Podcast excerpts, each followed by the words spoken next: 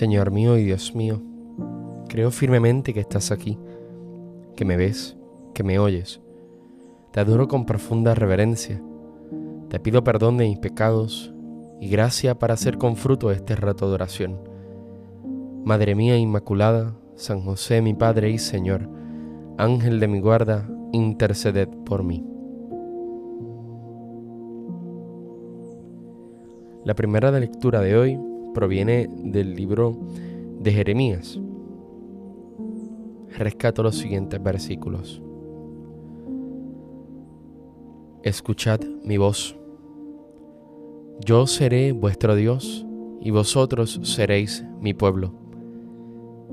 Seguid fielmente el camino que os he prescrito para que seáis felices. Pero ellos no obedecieron ni hicieron caso.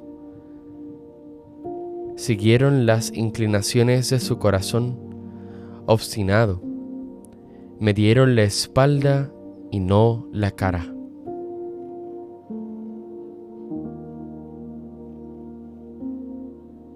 El profeta denuncia sobre todo la sordera de Israel a la voz de Dios. Escuchada de modo extraordinario en el Sinaí, en el momento de la alianza. Solamente en la escucha obediente. De hecho, el primer mandamiento comienza con escucha a Israel. El pueblo elegido podrá conocer a su Dios, diferente de otra divinidad o ídolo. Los verdaderos profetas no cesan de exhortar pero junto a su predicación está la más fácil y cómoda, la de los falsos profetas. Mientras el pueblo vuelve a caer obstinadamente en la idolatría y espiritualmente vuelve a ser esclavo de Egipto, lejos de Dios, el profeta no deja de ser fiel a su vocación enviado a desenmascarar esta situación enojosa. Comparte con Dios el sufrimiento de ser rechazado, incluso de ser tachado de impostor por los que prefieren la mentira a la verdad.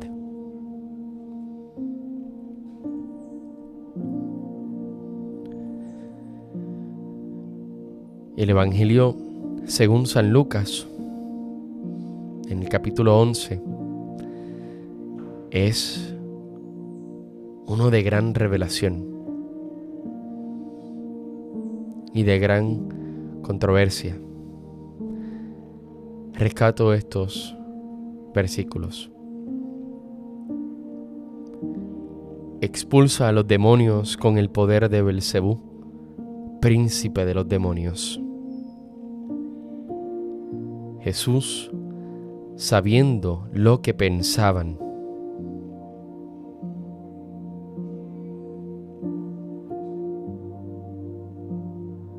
Si yo expulso los demonios con el poder de Dios, entonces es que el reino de Dios ha llegado a vosotros.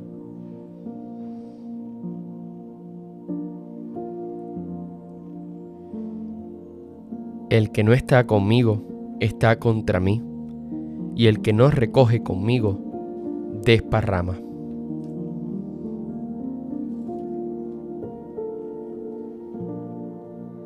El reino de los cielos ya está en la tierra. Tiene lugar una curación. El pueblo sencillo se admira, intuye que algo extraordinario está pasando y se dispone a acoger la salvación pero no todos piensan lo mismo. Surge un duro contraste entre los fariseos y Jesús, a quien se le acusa de blasfemia y de aliarse con Satanás. Es el destino de todo profeta.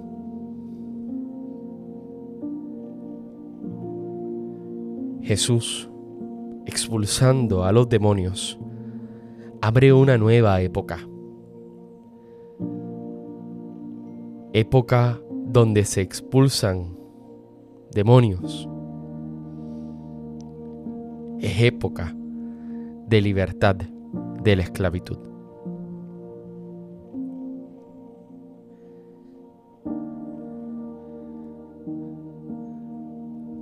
Ahora traigo palabras del Papa Francisco del 2015 en su homilía, en una homilía, pues, reflexionando sobre este Evangelio.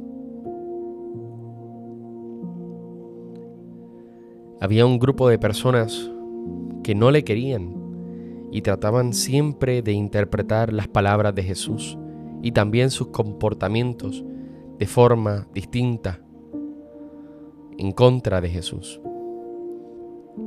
Algunos por envidia, otros por rigidez doctrinal, otros porque tenían miedo que vinieran los romanos y les masacraran. Por muchos motivos trataban de alejar la autoridad de Jesús del pueblo y también con la calumnia. Si echa a los demonios es por arte de Belcebú, el príncipe de los demonios, decían. Le ponen delante de una trampa para ver si caía. Por ello, hay que saber discernir las situaciones, es decir, lo que viene de Dios y lo que viene del maligno, que siempre trata de engañar, de hacernos elegir un camino equivocado. El cristiano no puede estar tranquilo con todo va bien. Debe discernir las cosas y mirar bien de dónde vienen y cuál es su raíz. En un camino de fe las tentaciones vuelven siempre. El mal espíritu no se cansa nunca. Cuando el demonio ha sido expulsado, tiene paciencia, espera para volver, y si lo dejas entrar, se cae en una situación peor.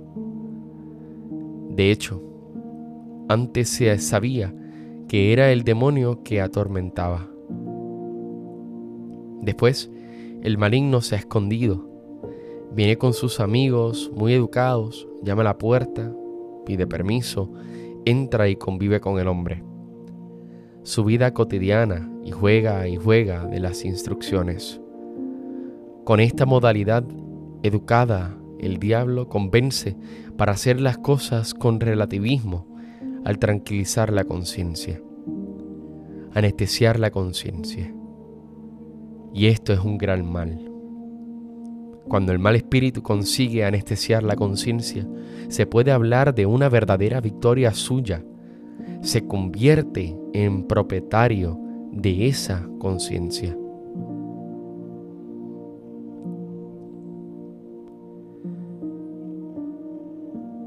Señor, recordando esta gran verdad, que tú tienes poder sobre todas las criaturas, toma conciencia del gran valor de mi vida de gracia qué honor y dignidad tengo al ser hijo de Dios, hijo del amo y Señor del universo.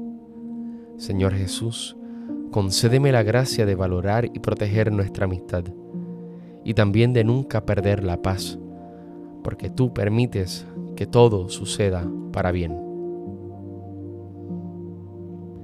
Te doy gracias, Dios mío, por los buenos propósitos, afectos e inspiraciones que me has comunicado en esta meditación te pido ayuda para ponerlos por obra. Madre mía Inmaculada, San José, mi Padre y Señor, Ángel de mi guarda, interceded por mí.